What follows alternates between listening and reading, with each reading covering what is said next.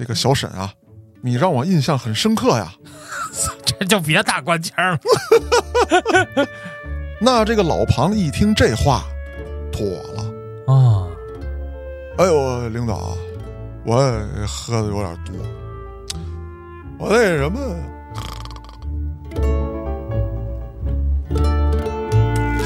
当时这涂排长就把小赵叫过来了，一脚丫子给踹地上了，他妈反了你了这再亮一大逼斗啊！啊！起身还手就一大逼斗，嚯、老涂傻了。排长都敢打，你不收我的好处，给我办了这么多事儿，咱俩之间总觉着隔了一层什么。说有一天我真要干点什么，你反手把我一摁死，您是干净的，您什么都不怕呀。那个时候我就是你手指下的那个臭虫。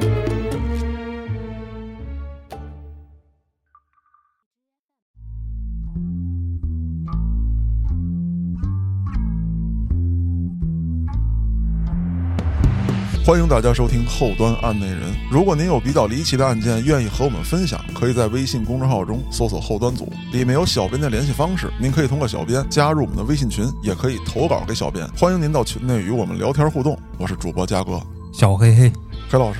嗯你看咱们比较成功的一个系列啊，啊，就是这个《黑恶势力覆灭记》。是这个黑恶势力，它从流氓犯罪团伙，或者说从比较低级的一种暴力社团，能够演化到黑恶势力性质的犯罪团伙，比较重要的就是有上层保护伞。对，这些上层保护伞就甭说了啊，就肯定是贪官污吏。那延续啊，咱们前一段这个系列，我准备给大家开一个新坑，嗯讲一讲这些贪污犯。哦，那今天啊，第一个出现在咱们这个系列当中的人物啊，或者说咱们第一期节目讲一位副市级的领导，这算大吗？不小了。嗯而且这位副市级的领导啊，可以说是年轻有为，哦，四十四岁的时候就当上副市级领导了。你想我今年四十岁 啊，什么职级都没有行，下回说到这儿的时候就别提你了，啊，好吧。啥也不是。但是我还有爱我的听众朋友们，嗯我比他们强。那咱简单说说啊，我做节目都是这个习惯，一上来得先说说这人的背景、成长经历。老赵的出身并不好，他是四川这个大山里面啊山村中的一个孩子，上世纪六十年代生人。虽然说是生在山村里面，但这个孩子呀很努力，嗯爱学习，也打算有一天走出大山。而走出大山的这个动力，是一位曾经在他们村儿插队的女知青。是爱情啊。哎，从小的成长经历呢，就让他对大山之外的世界啊特别向往。充满好奇。对，尤其是知青来到他们村子之后，哎，听这些人聊，知识青年啊、见过世面啊、嗯特别是这位女孩儿，哎，经常给他讲一些风花雪月，讲一些文学作品。哦，哎呦，他听着，这个世界太精彩了。原来，当我被美景震撼的时候，可以不仅仅说“我操，真漂亮”。所以说，在他懵懂的时候，这个女知青呢，就经常把一些藏书给他看，喜欢。可是这两个人的这种青涩的耐情，嗯，在大时代面前呀，可以说不值一提。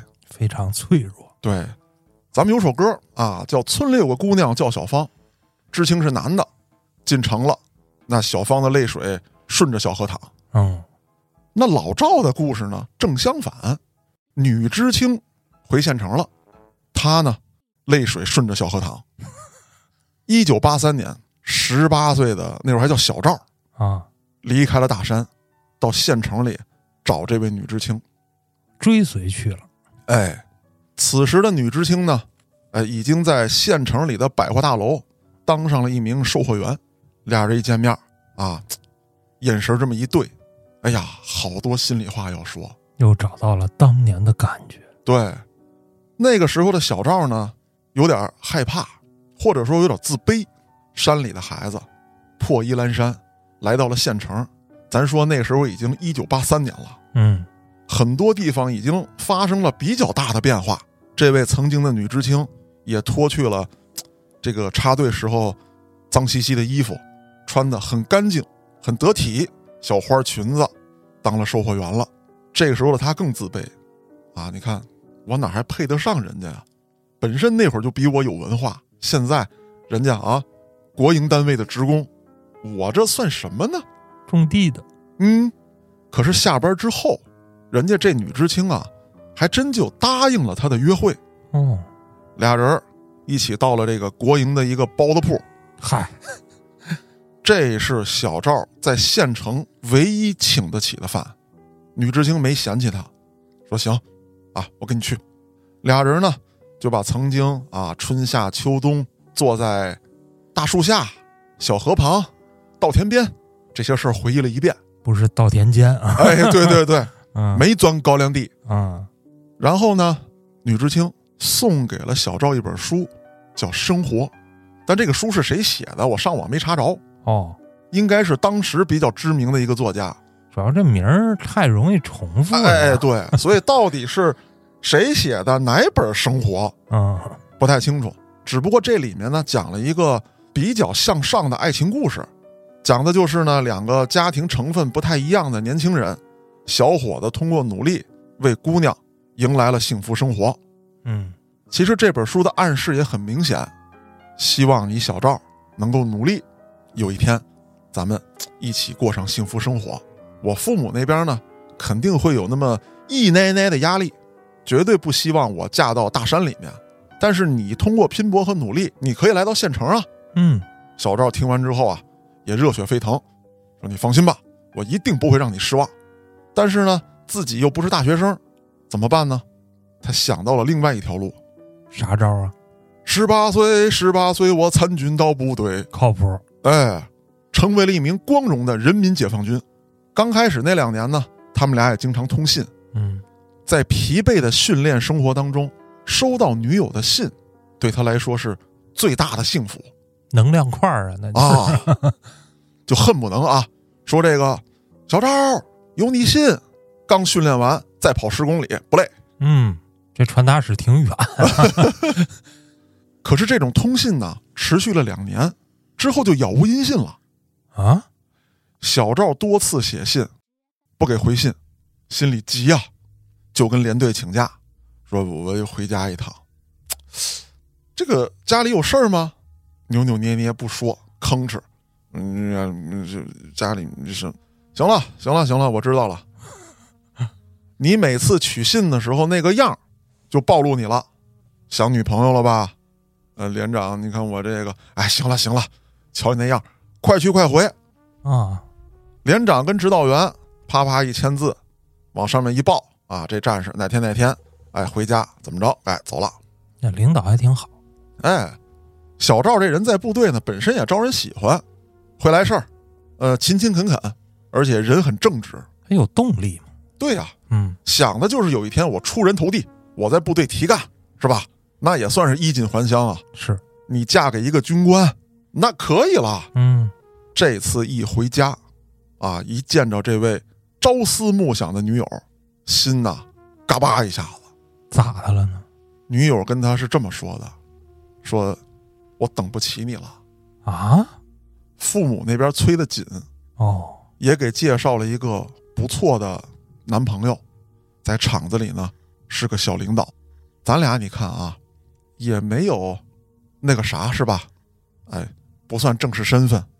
小赵一听这话，其实晴天霹雳。咱俩上次在包子铺，对吧？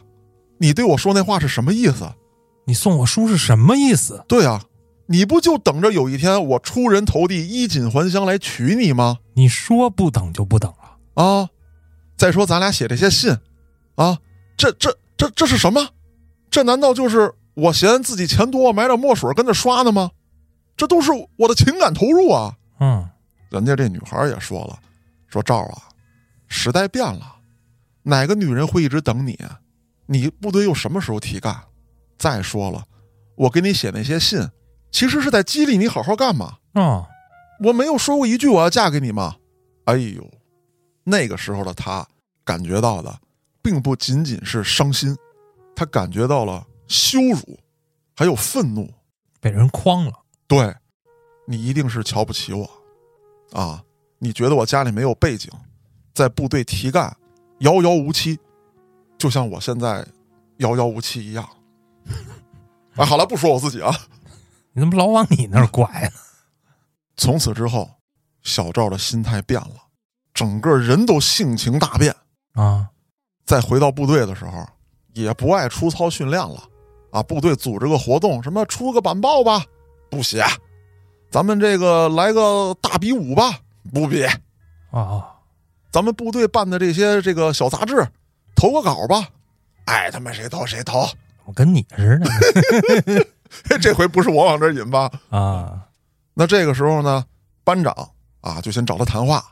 赵啊，你看你在部队也两年了，一直表现挺好的呀，提干机会那不是说来就来吗？怎么就放弃了呢？跟你有关系吗？啊，你几年兵了？啊，五六年了，混个班长，你就除了管我们这一两年的新兵之外，你你能干嘛？你还好意思说我呢？啊，嗯，家里没背景吧？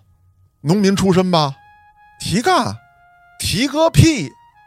班长在班里头是很有威望的。啊，那小战士们一听，赵你怎么回事？你敢骂班长？啊，反了你了！这话刚一脱口，叭一大嘴巴就上去了。谁扇谁呀？小赵扇了那个出来拔创的小战士。哦，我跟班长这说话呢，轮得着你插嘴吗？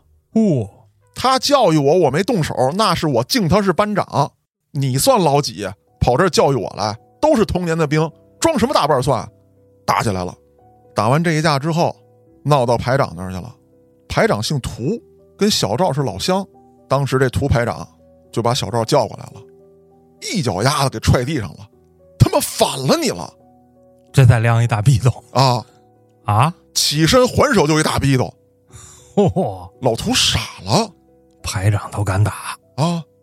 说我上回放二逼办错事儿，连长跟指导员也就是踹了我一脚，你起身给我一大逼斗，你知道一个大逼斗对一个排长来说是多大的伤害吗？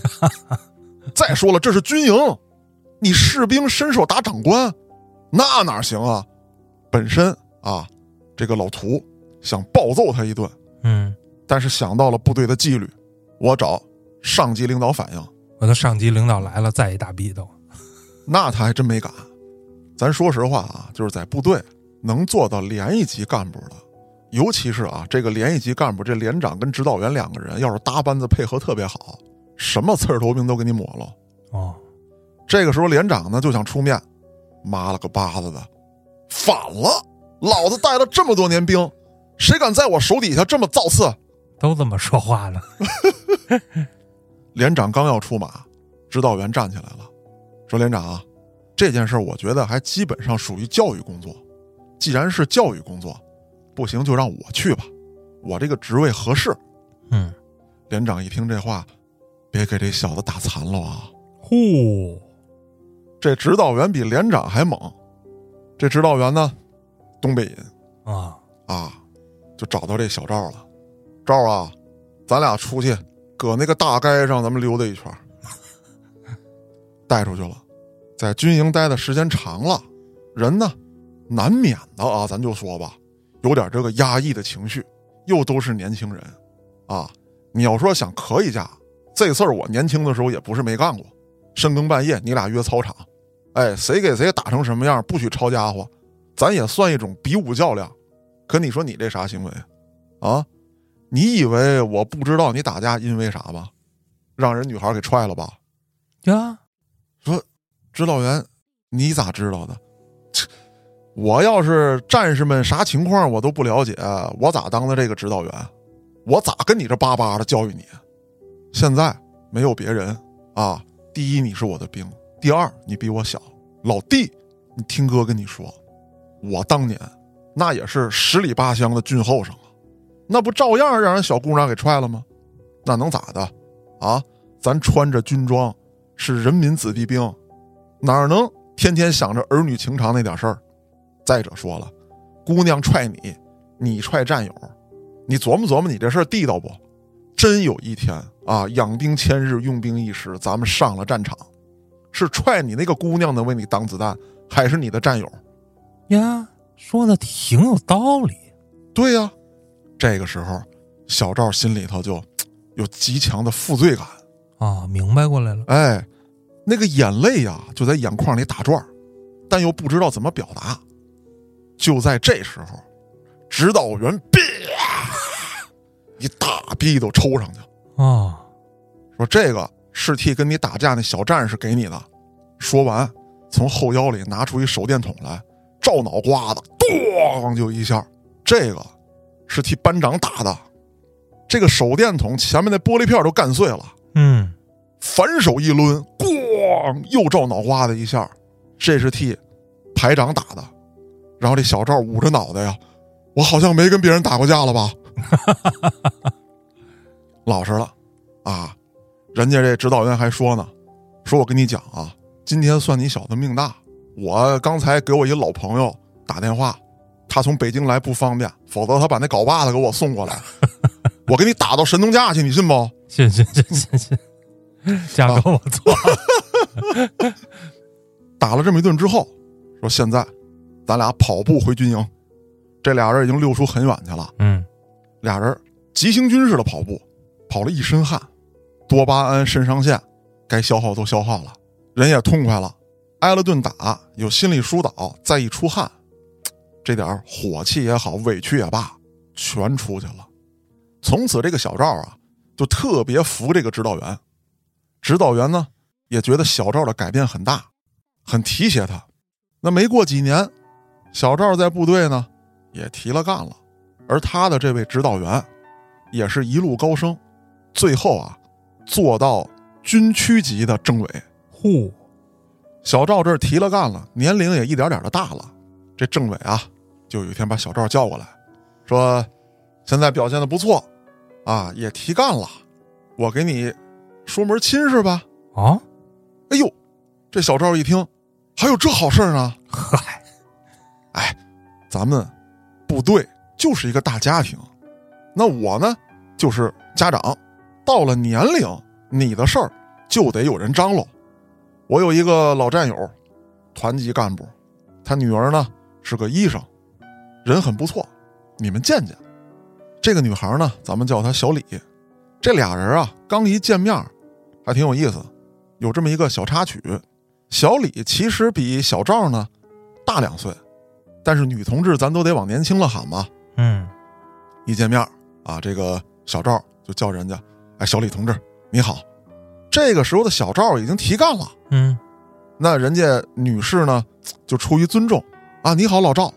按理来说呢，这个事儿，哎，挺不对劲儿啊，一个大一个小，小的管大的叫老赵。但正是因为他俩见面的这第一句话，成了他们后来的一段佳话。嗯，从此两个人呢，就是这个岁数小的管岁数大的叫小李，岁数大的呢管岁数小的叫老赵。这俩人后来结婚了，哎，一辈子俩人都是这么叫的，哦，很有意思。那咱们介绍介绍这位小李，干部子女，但是跟很多咱们理解当中的干部子女不一样，并不娇生惯养，非常的知书达理，有涵养，不矫情，还特别大度。什么，哎嫌你脚臭啊，啊，你跟屋抽烟呀、这些事从来不管，踏踏实实的照顾家里。那俩人搞对象的时候呢，也从来没挑过三讲过四，什么过节你得给我个礼物啊，这回我生日你又忘了，哎，从来不讲究这个。媳妇儿的好人选。哎，尤其是俩人订婚之后，回老家看看去吧。当时小赵还特别担心，说：“你看人家领导家的闺女我一山村的苦孩子，啊，人家还上过大学，哎，受过高等教育，还是个医生，爱干净。到了我那儿，啊，卫生条件不好，住宿条件不好，吃的也不好。哎呦，这么好的媳妇儿，可别因为这一次回去，人家再不干了。可是等一进家门，小赵就发现，所有的担心都是多余的。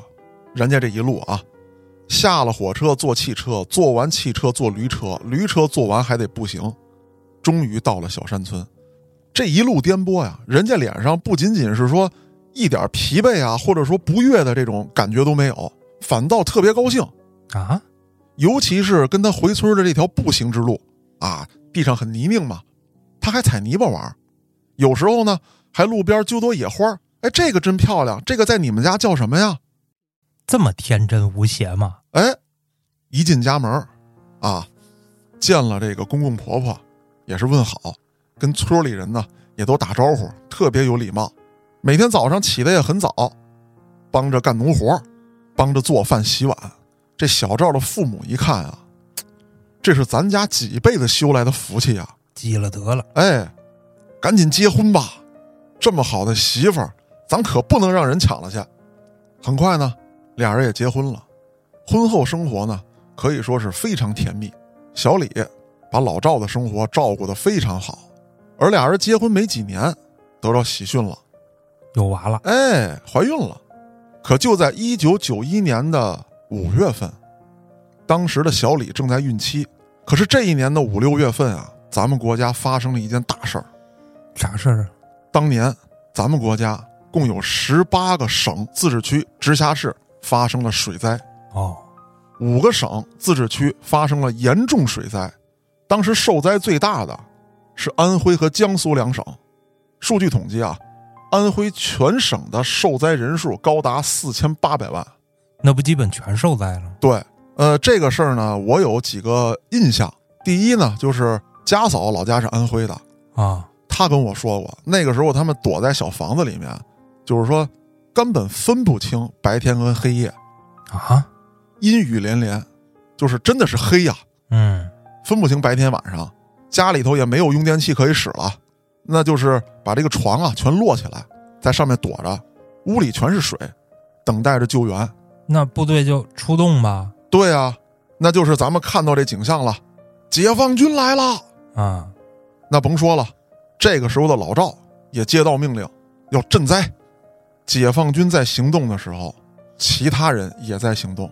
这是咱们国家第一次因灾情向国际社会发生救援，啊，声音的声，说帮帮忙吧。同时呢，港澳台也举办了多场晚会，很多明星呢都是这个义演捐款。啊，老赵一去啊，就好几个月。期间呢，女儿出生也是只接了一个电话，告诉他母子平安。等到一九九二年，这个洪水治理再加上灾后重建，老赵所在这支部队调回来休整的时候，女儿都能满地爬了。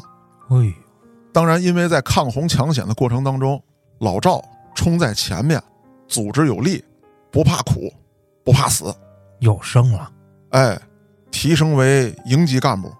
那除了这一次之外，后来成为营级干部之后，老赵也把抗洪抢险的这种作风带到了所在部队。他的部队那可以说是训练有素啊，还组织加强学习，战士们的思想和身体都特别过硬，多次在全军大比武当中啊得到很好的名次。那因为成绩突出，两千年的时候，老赵三十五岁，已经是正团级了。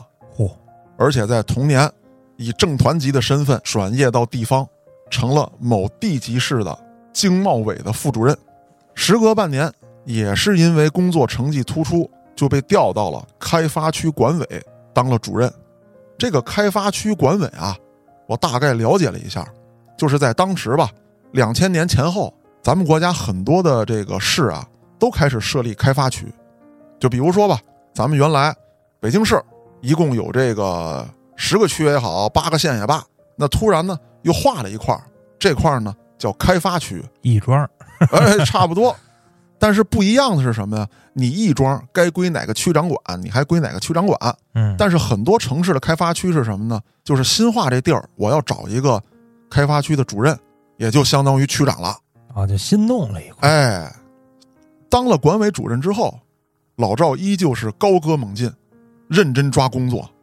什么叫开发区？我就是要搞活经济，政策政府已经给了，怎么把它盘活？招商？哎，是一个重大工作。老赵有一个天然的优势，嗯，我是当兵的，我战友遍天下，哦，都来到我这看看，有什么合适干的。这些转业干部很多到了地方，也有一些呢，哎，与这个老板们合作，成为高级顾问，甚至有一些自己就当了老板。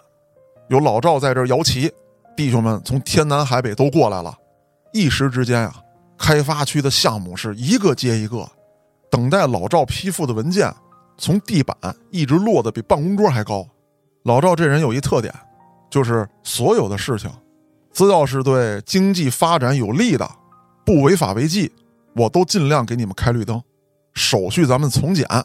还有一点，不要送礼，咱们之间凭的是战友情。为的是把各自的业绩干出来，啊，把地方建设好，要永远带着部队的作风，不能徇私舞弊，还挺廉洁，很廉洁。就是战友们来了，那吃饭喝酒一定是有的，咱们不能超标啊，别一整就把那个茅台什么的拿出来。地方上是什么酒，咱就喝什么酒；地方上吃什么菜，咱就吃什么菜。咱们在一起吃好喝好，高兴最重要啊。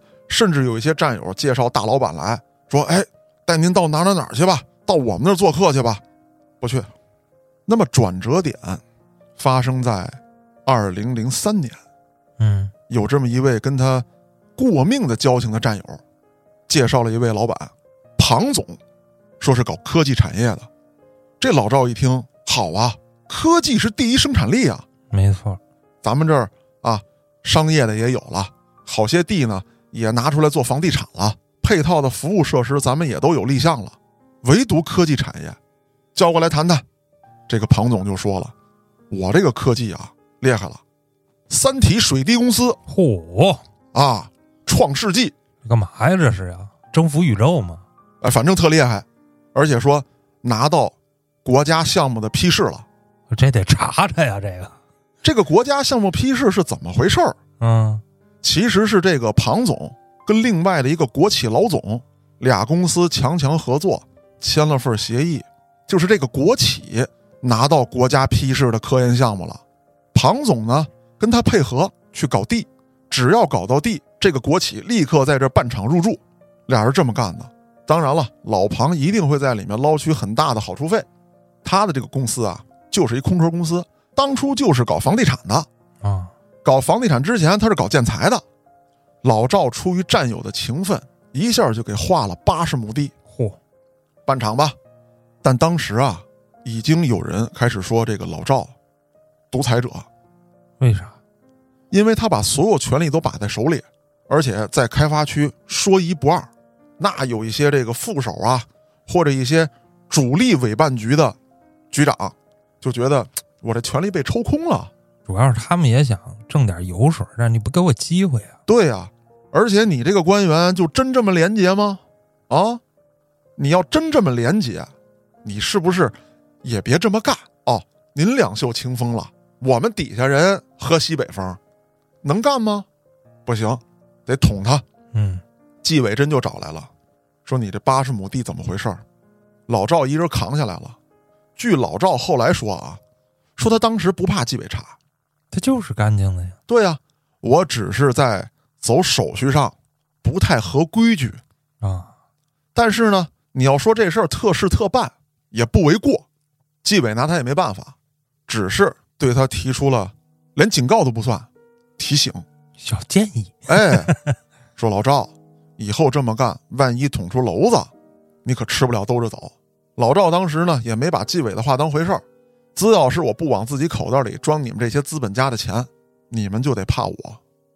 开发区的天就变不了色。呵，这位庞总啊，知道这件事之后，哎呦，感激涕零，说人家给我批这些手续，就没要我钱。纪委查下来，人家老赵还一人全扛了，而且还大力支持我后续工作，我得感谢他。怎么感谢呀？这不是老赵的女儿考上高中了吗？嗯，给买了一身耐克运动服，给弄了双 AJ，这不能要啊！然后又给塞了五十万，嚯，送家去了。当时小李在，就说是老赵的朋友给闺女送套衣服，又不好回绝，就说等老赵来了再说。老赵一回家，打开一看，嚯，这衣服不便宜啊！啊，还有五十万呢。鞋盒有点沉呐啊！他媳妇小李一看就害怕了，说：“老赵，这可够判了，啊，这可怎么办啊？”老赵嘿嘿一笑：“嗨，钱我指定是不要。老庞这人呢，有点江湖气。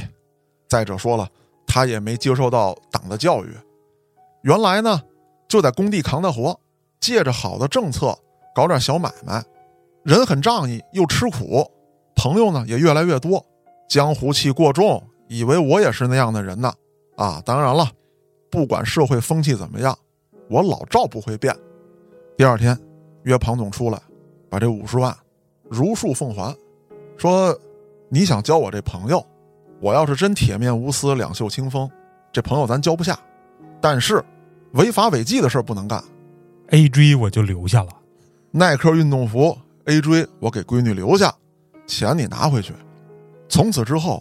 这老庞更加的想要拉老赵下水，老庞心里不踏实啊！你不收我的好处，嗯，给我办了这么多事儿，咱俩之间总觉着隔了一层什么，总觉着还不是一根绳上的蚂蚱。对，说有一天我真要干点什么，你反手把我一摁死，您是干净的，您什么都不怕呀。嗯，那个时候我就是你手指下的那个臭虫。但是老赵要的就是这个效果呀。对呀，甚至在当时，除了这位庞总之外，什么张总、李总、赵总，哎，都经常的请老赵，哎，说您看看我们这项目怎么样？哎，您看看我们这怎么样？呃，经常应酬，这是很正常的。打打高尔夫啊，酒庄里面坐一坐，甚至呢，还有人使出了美女烟粉计哦，说请您到成都考察。这事儿发生在二零零五年，说呢，哎，我是一个做时尚产品的，我们有一个大联合，有搞化妆品的，有搞服装的，有搞摄影的，我们还有好多 model 哦啊，让您来指导指导工作，看看我们这个产业发展到您那儿合适不合适？您那儿现在经济蒸蒸日上，然后人民的生活水平不断提高，有一些这个轻奢的东西。是不是可以引入了？哦，这老赵一看，好事儿啊！是经济调研嘛，这个产业我还真不太了解，看看去吧，学习学习。嗯，一去可不要紧，好家伙，这些妈都们呐啊，这大高个儿，嗯，好家伙，那俩大长腿啊，个矮点的从裤裆里钻过去了。嚯，就是老赵往那一坐，得把头抬一下。才能从腿看到脸，这先来了一场维多利亚的秘密。哎，嗯，就跟你说的一样，黑老师，先走秀啊，扭着胯骨轴子，挂着玻璃球子，呵，哎呦，那一摆一晃，真是这模特这个气质就是好。服装秀，这衣服穿的是越来越少，嗯啊，紧接着就是化妆秀，这怎么看呢？说您看啊，刚才离得远，咱们看一个整体效果。这些服装怎么样？现在您看看我们这化这妆，您离近了，您一点这个什么粉呀沫呀的，您都看不见。哎，在这脸上跟肌肤啊融为一体，这可就 face to face 了啊！这一个个大美女啊，就是呼出这气儿来，都能直接吹到老赵脸上。哎呦，左看看右看看，啊，挨个围着转。当然了。没有身体接触，可是这也很挑逗啊！陪同他一起去的还有这个庞总啊，庞总就似乎看出点端倪来。哦，晚上红酒会之后，庞总送老赵回酒店，啊，在路上就跟老赵说了：“领导，您看看这帮人，那叫什么时尚啊？啊，不就跟我老庞一样吗？有俩臭钱。”还冒充时尚了，摆弄姑娘，一个个如花似玉的姑娘，让他们就摆弄来摆弄去。您看看这全场的气质，谁比得了您？听到这儿，老赵嘿嘿一笑：“你一个狗东西啊！别说了，我都知道你小子要放什么屁。说领导，我没那意思啊。这车里啊没别人，我也可以说算您一位朋友吧。咱们经历这么多事儿，今天我老庞喝多了啊。”跟您这放几句屁，说的但凡有那么一点点道理，您就别骂我。我要是说错了，啊，您大嘴巴抽我。说到这份儿上了，不能捂人嘴啊。说您看啊，过去您这样的职位，怎么着也得是个太守、太尉之类的。呵，心说话了，那还真到不了。那过去那个大夫人，到了岁数，都得给您张罗着纳房妾哎呦，啊。再者说了，这些女孩儿啊，跟着那些土豹子，能有什么发展？能有什么未来？在您身边儿，哎，咱不说别的啊，就是您随便聊天，让他们听一听啊。开会的时候，让他们坐在底下也听一听。就您说的这些话，让他们在社会上至少啊少走十年弯路。这老赵就有心理活动了吧？哎，但是啊，后来再带他去这种声色场所，老赵虽然不拒绝，可是自己也绝不动手。就比如说找个女的啊，你坐咱们领导边上啊，老赵也很客气啊，姑娘你坐，来来来啊，陪张总喝一口。哎呦呦，又到我这儿来了。那姑娘站起来挡个酒，哎呀，不错不错，就是玩是玩，我绝不是色眯眯的搂过来。啊哎呀，学学外语啊，咱们 没有。可是这个老庞啊，人精啊，他已经从这种事儿上找到了一个突破口。至少他那次没骂我。哎，那第二次的一个事件啊，让这老庞胆子更大了。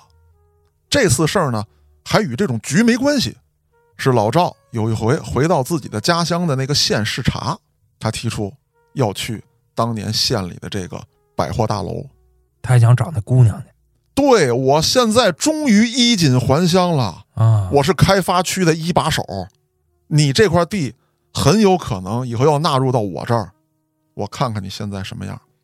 而这些往事啊，老庞多多少少的知道一点儿嗯，这次呢，这个庞总作为商界的领导啊，也跟着一块儿调查去了，看看这个县能搞点什么商业活动啊，能怎么调动经济。而且去这个百货大楼是老赵临时起意要改行程去的，啊，说员工们都在吗？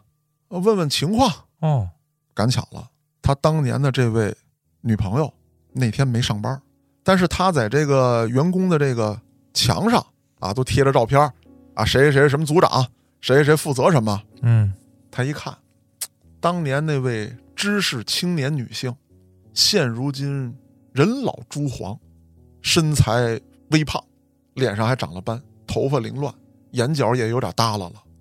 哎，心里满足啊。嗨，那一丝丝不太容易被察觉的表情变化，就被老庞给看见了。对，那没隔一个月，老庞有一个安排，说领导，咱们成都啊又有一个商贸会，啊，哎，咱们一块儿去看看去吧。那去吧。那白天参加完商贸会，啊，第一天看了看展览，第二天还要有座谈，晚上呢就住在了老庞的一个会所。这个会所呢是老庞在成都专门安排自己朋友的。会所有这么一位老板，沈女士，哦，年龄三十二岁，老公呢南下打工去了，跟当地的一个女工好上了，俩人没离婚。沈女士呢就自己经营着这么一个会所，啊，然后晚上请过来，把这位沈女士也叫过来了。这位沈女士，咱说实话啊，三十二岁不算岁数大，嗯，而且呢，有了女人的韵味。这种感觉呢，就像你温一杯酒，时候不到，酒的温度没上来，酒精的香气没被激发出来，时间长了，这酒就烫嘴了。就沈女士现在这个状态特别好，正合适。哎，搁在嘴边上温温热，喝下去呢不烫嘴，酒香呢又因为这种蒸发作用，哎呀，弥漫在鼻腔当中，舒服。你怎么说那么流畅？这不是这不是形容酒吗？我就比较熟，黑老师你不要乱想啊。沈女士长得也很漂亮，身材呢有那么一丝丝的丰满，三围比较傲人，又有了成熟女性的那种韵味，说话也得体，办事儿也得当。酒席宴间呢，还非常的哎拿捏的很准，在那个时机开那么一点点的黄色小玩笑。就是你觉得他风流，但是不放荡，啊，有那么一丝丝的性感。这个老赵啊，就动心了。那有心理活动，这得哎，说这个小沈啊，你让我印象很深刻呀。这就别打官腔了。那这个老庞一听这话，妥了。啊，哎呦，领导，我喝的有点多，我那什么，哎呦，老庞，咱们经常喝酒，没见你这样啊。呵，这就装死了，这个哎，这沈女士呢就说：“哎，领导，您别管他了，我扶您回房间吧。”这个沈女士把老赵扶到房间，准备好洗脚水，啊，给老赵泡上脚，自己又到卫生间投投毛巾给老赵擦一擦，擦完脸擦手，擦完手擦胳膊，擦完胳膊开始解扣子擦胸脯子。哎呦，哎，你说就这么顺理成章的，就给老赵扒了。哎，哎呦，这一夜之后啊，老赵觉得 怎么就那么带劲打开了新世界的大门。啊？那种温情、温存，哎呀，温柔如水一般的女人，太动人了。这个酒好啊！嗨，从此之后啊，大概有半年的时间，嗯，就经常喝这个酒。老赵可以说在沈女士身上发泄了积压在心里多年的那种自卑的情绪。这么多年了还自卑呢？哎，黑老师，你说对了，老赵啊，他已经成为了男人当中的，咱说这个王者吧，成功人士，成功人士啊。你看，我能办事儿，我朋友多，我还不贪不腐，谁都怕我。可是，他一直没有得到真正的女性的认可，啊，他妻子呢是一个贤妻良母，又少了一种这个新鲜与刺激，俩人其实也没有说真正的有如火如荼的恋爱。主要是好像缺了一种崇拜的感觉。对喽，那他在这个沈女士身上找到了，而且老赵自己说啊，就是他跟人反映问题的时候说，我当时在沈女士身上啊是雄性大发，这个雄可以理解为雌雄的雄，嗯，也可以是狗熊的熊，就像一只疯狂的野兽，哦，就是他认为女性所不能接受的一些粗暴的行为，哎，沈女士能接受，发泄了一些原始的兽性。这一次为老赵打开大门之后，一发而不可收拾。老庞本来觉得你老赵已经下水了吧，啊，来吧，咱们声色犬马吧。发现老赵还是无动于衷，哦，独爱那一个，对，但是后来啊，老赵自己说，他并不是有多爱沈女士，之后他真正的爱上了一个人，这就是他的第二任情妇，叫小乔。哎呦，还有大乔吧？哎，那倒没有，这个小乔的名字是怎么来的？嗯，就是跟他叫他原配妻子小李也有点这个异曲同工之妙，就是这个小乔其实是他们两个人之间的一个爱称。啊，这是怎么回事呢？说有这么一天，也是在开发区要办一场商贸会，招了一批大学生志愿者，在这个志愿服务之前要开个调度会嘛。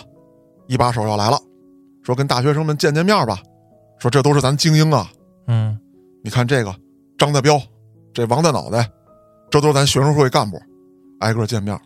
哎，领导好啊，我是张大彪，嗯，我是王大脑袋。多脑袋，哎，就在这里面有一个青春靓丽的女孩儿，小生啊，哎，大学生志愿者嘛，哦，扎着个马尾辫儿，也介绍自己，啊，当然人太多了，老赵记不清。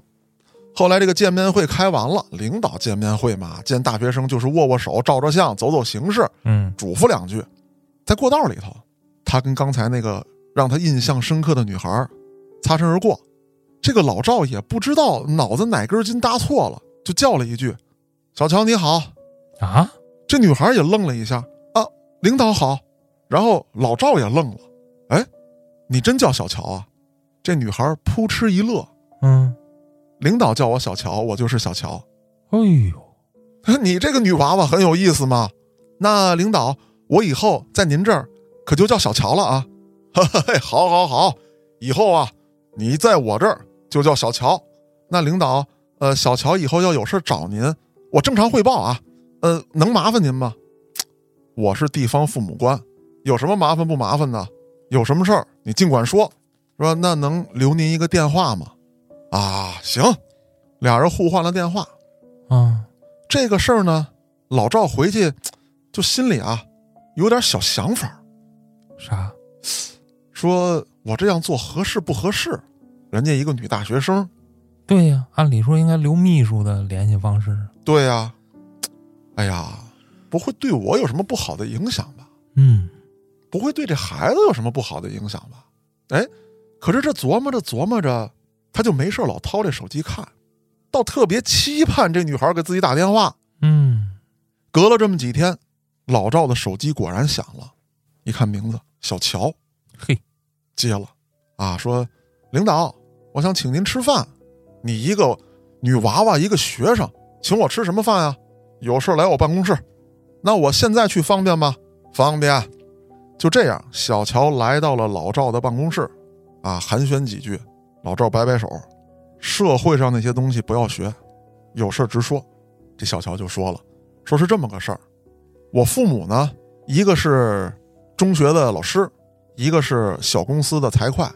我家住在县城里面，有这么一处民宅，县政府跟开发商勾结，要拆我们家房，补偿款给的不够。我爸呢就跟他理论，可我爸就是个中学老师，让人给打了，手无缚鸡之力啊，住到医院，又不赔医药费，房子还要给我们家强拆。父亲现在是呃又受伤又憋气，一病不起，出不了院了。母亲这边也快因为这事儿丢了工作了，一直照顾父亲。说领导，您看您能不能别说了，这件事儿我可以帮，但是小乔，我告诉你，这件事儿要帮，不能从我这儿以上级压下级的方式去帮。他们如果真像你说的啊，有违法乱纪行为，咱们走法律程序，只要有一个比较好的律师，咱们一定能赢。那好律师费用很贵吧？不要紧，我有一个朋友，挺爷。我给他打个电话，办你这件事儿。挺爷这会儿该退休了。那明面上，他确实找了朋友，哎，该给法院递交给法院递交。私底下，他也派人打听这件事儿，果然这里面有官商勾结的情况。老赵就打了电话了，说这种伤害老百姓利益的事情，一定要严查严办。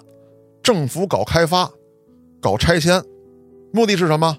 第一，城市要进步，要符合规划标准，但是不能让老百姓为城市的进步买单。城市的进步应该带动老百姓的生活，不能拿他们当牺牲品。嗯，再有，我们政府这些年做出这点工作成绩，绝不能被这些害群之马毁了。这下头县里头一听说，啊，开发区的一把手这么大力度的查，那。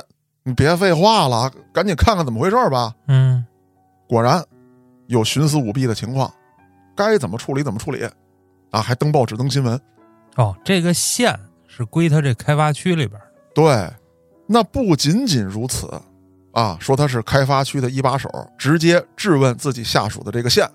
这个时候啊，其实整个市已经有了传闻，老赵因为工作能力突出，啊。马上要到市里接班了，哦，先从副市长干起。那你想，这种风不是瞎吹的，基本上十拿九稳了。那谁不得想想自己后面的路啊？再加上老赵这个人的性格，刚才说了，一言九鼎，独裁者，做事够狠。第二，朋友多，还不吃拿卡要，不贪腐，这种人在政界比较可怕。嗯，你逼急了，他真敢跟你干啊！再加上。上头也宠着他，那就得听话。这件事儿过去没多久，小乔约老赵说：“领导，那个您帮了我这么大忙，我能不能请您出去玩一趟？”啊？呃，说怎么个出去玩法呀？说我知道您特别忙，您就给我一天的时间就行。啊，那行吧。说那您看领导，下个周日行吗？啊，行，可以。说那下个周日这一整天，小乔可就是您的贴身秘书了，您的行程都由我来安排。啊，你看着办吧。啊，到时候我派车去接你。啊，不不不，领导，我有驾驶证，我租车去接您。您都答应我了，让我安排。哎，你这个女娃娃，行，就听你的。当天一早，小乔租了辆车接上老赵，哎，就往一个别的城市开过去了。行程呢，大概是两个小时左右。哎，说这个，咱们去哪玩啊？说啊，咱们在这个地方是 A 市，B 市那儿呢，也搞开发，弄得不错，主要都是商业街、步行街，玩玩乐乐的东西。我岁数小，喜欢到那儿玩，想带您也逛逛，正好呢，咱也算学习嘛。哎，行，都听你安排。俩人这一路上啊，这将近两个小时的车程，谈笑风生。小乔呢，逗得这个老赵啊，捧腹大笑。俩人到了地方，步行街一溜达一转，一会儿要吃个这个零食，一会儿吃个那个好吃的，而且这个拍照的时候啊，还都 挺潮流啊。咱俩一人拿一糖葫芦，对着天空一比划，啪拍张照片。这一天下来，哎呦，这老赵感受到了那种谈恋爱的感觉。嗯，我我在约会啊。再有一个女孩跟我玩这一天太快乐了。在别人看来，这是爸爸带一闺女，哎哎，也没有过分亲密的行为，谁也不怀疑他俩。哎呦，这老赵喜欢这感觉，这种心动的感啊，血压都上来了，嗯，带劲啊！就突然觉得，除了女人的身体，这种感觉美妙啊，比身体美妙啊。主要是他年轻时候他没这个呀，对。那会儿还在村里呢，这也正是他欠缺的。嗯，那后来呢，他就特别喜欢跟小乔一起出去玩尤其是他们还约会一起到了重庆，这儿逛逛，那儿看看，哎，听听这个小酒吧里面的歌手演唱，年轻人的浪漫，体会到了，那自然而然的，俩人也就好上了。啊，哎，对呀，那就是小乔也有这个意思，哎。而且是小乔主动的，嗯，这小乔啊，作为小三儿来说，真是那个，嗯，除了刚才讲的这些之外，人家有几步做的一般女人做不到。比如，第一，老赵要给小乔安排工作，嗯，说你可以到大型国企，你不是学对外经贸的吗？我给你安排进去。第二，当公务员啊，我给你办。小乔不去，说我呢就到这个银行，哎，找一商业银行。我到那儿当柜员去，老赵一听，这为什么呀？一天天齁老累的。嗯，说您安排我，就会有一天给您惹麻烦。哦，我对你的爱是那种崇拜一样的感觉，所以说在我这儿绝不能成为你的绊脚石。觉悟还挺高。嗯，第二，你看咱俩交往到现在，我从来没伸手管你要过一分钱，甚至咱们出去玩的时候，我也不想花你钱。那么。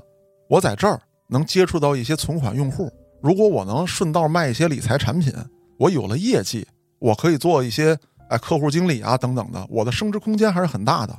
我对自己啊有信心，我最终的目的就是靠自己能够活下来，一分钱不花你的。我们之间不要有那种情感加上身体与金钱、权利和未来的交易，不要这些。那他要啥呀？他什么都不要，甚至。在二零零八年的时候，老赵自己都提出来，等我女儿考上大学，我就离了婚娶你，他都不要。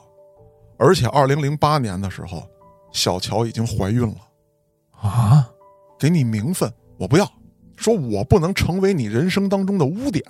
你为了迎娶我，咱俩人之间知道咱俩有耐性，在外人看来你就是老牛吃嫩草，啊，因为你的权势，我大学生又攀附于你。你休了结发妻子，这是你政治道路上的污点，不行。说那你这怎么办呀？这个肚子可就一天天大起来了。是啊，我有办法。这个孩子我不能再打了。就是在这之前，小乔已经为老赵打过胎了啊。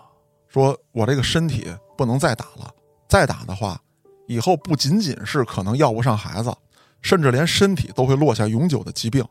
老赵更着急了，说：“我不怕你生孩子，咱养得起。可是你一个大姑娘，你自己怎么带孩子？你跟家里人又怎么解释？”他说：“老赵，你不用怕，我都已经想好了，我有计划了。嗯，我让我闺蜜联合她男朋友一起骗我家里人。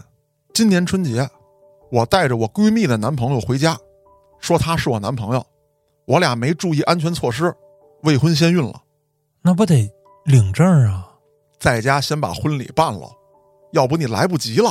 嗯，然后我俩就离开家了，到别的地方工作去了。家里人就不着急了。这场戏演的还特别棒。她这假男朋友啊，一去了，咣咣咣的给这个小乔他爹磕头，承认错误。承认错误，说我这这年轻无知，我就就对不起。但是我以后啊，肯定怎么怎么对这个小乔好。这小伙子呢，仪表堂堂啊，家里人也就同意了。那之后，老赵为了报答他们，给小乔的闺蜜和她闺蜜的男朋友都安排了工作。哦，那正在这个时候，啊，市长的秘书找到了老赵，约他吃饭。酒席宴间啊，这种官员之间一句话半句话那都是要命的。是市长秘书就突然嘿嘿嘿的怪笑：“我的赵老哥呀，你这个业余生活还是很丰富的嘛。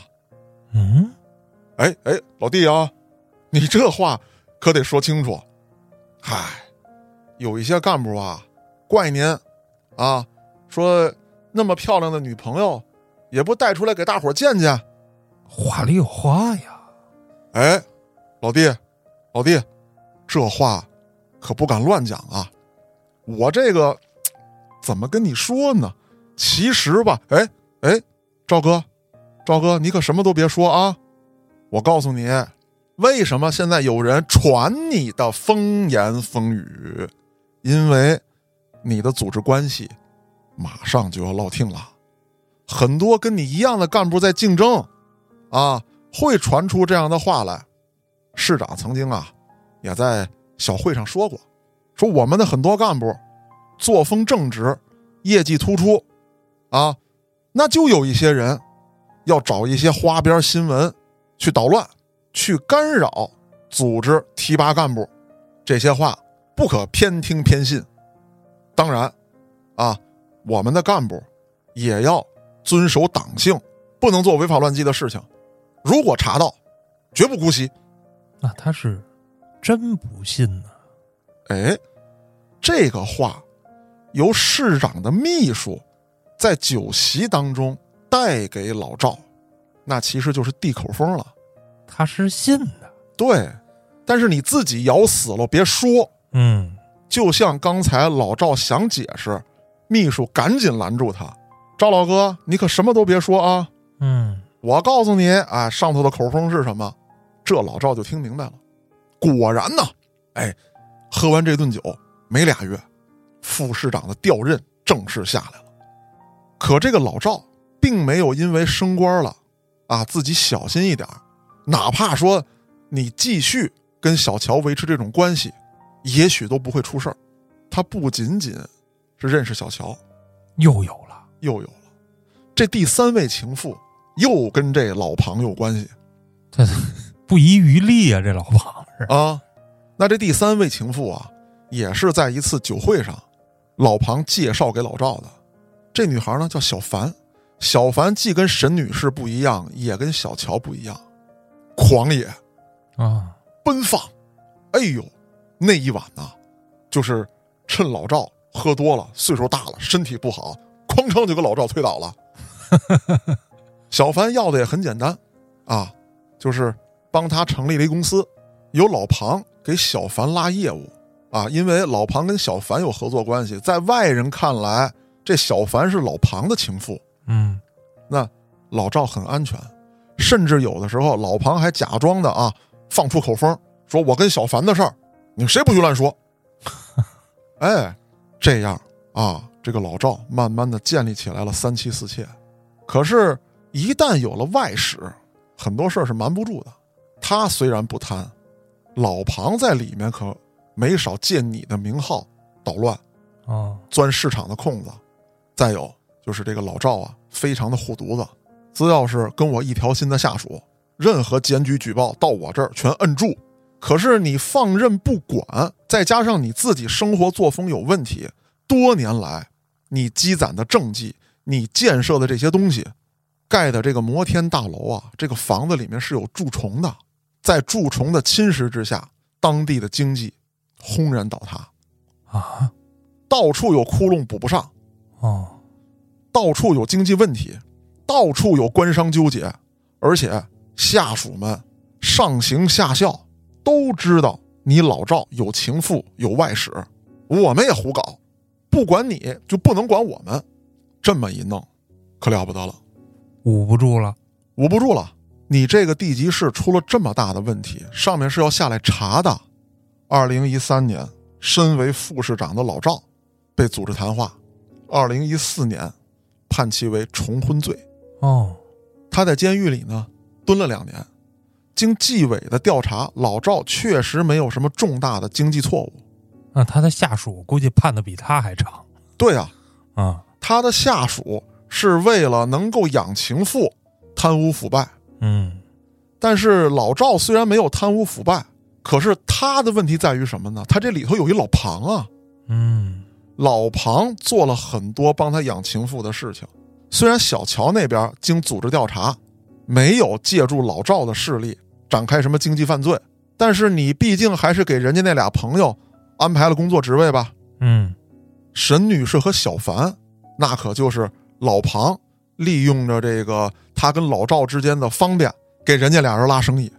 那今天这期节目开的这个新坑，咱们先把老赵翻出来，是因为他的罪孽呢并不深重，咱们拿他当个引子，后面慢慢的咱们再讲那些重大的贪污犯，甚至还有一些啊不光自己贪，与黑恶势力相勾结，迫害老百姓的。那这些案子呢，咱们也就聊到这儿了。在此新春佳节之际嗯啊，后端组佳哥祝大家新春快乐，财源广进，身体健康。万事如意。也希望新年咱们开的这个新系列依旧能够得到大家的支持。我是主播嘉哥，咱们下个案子再见。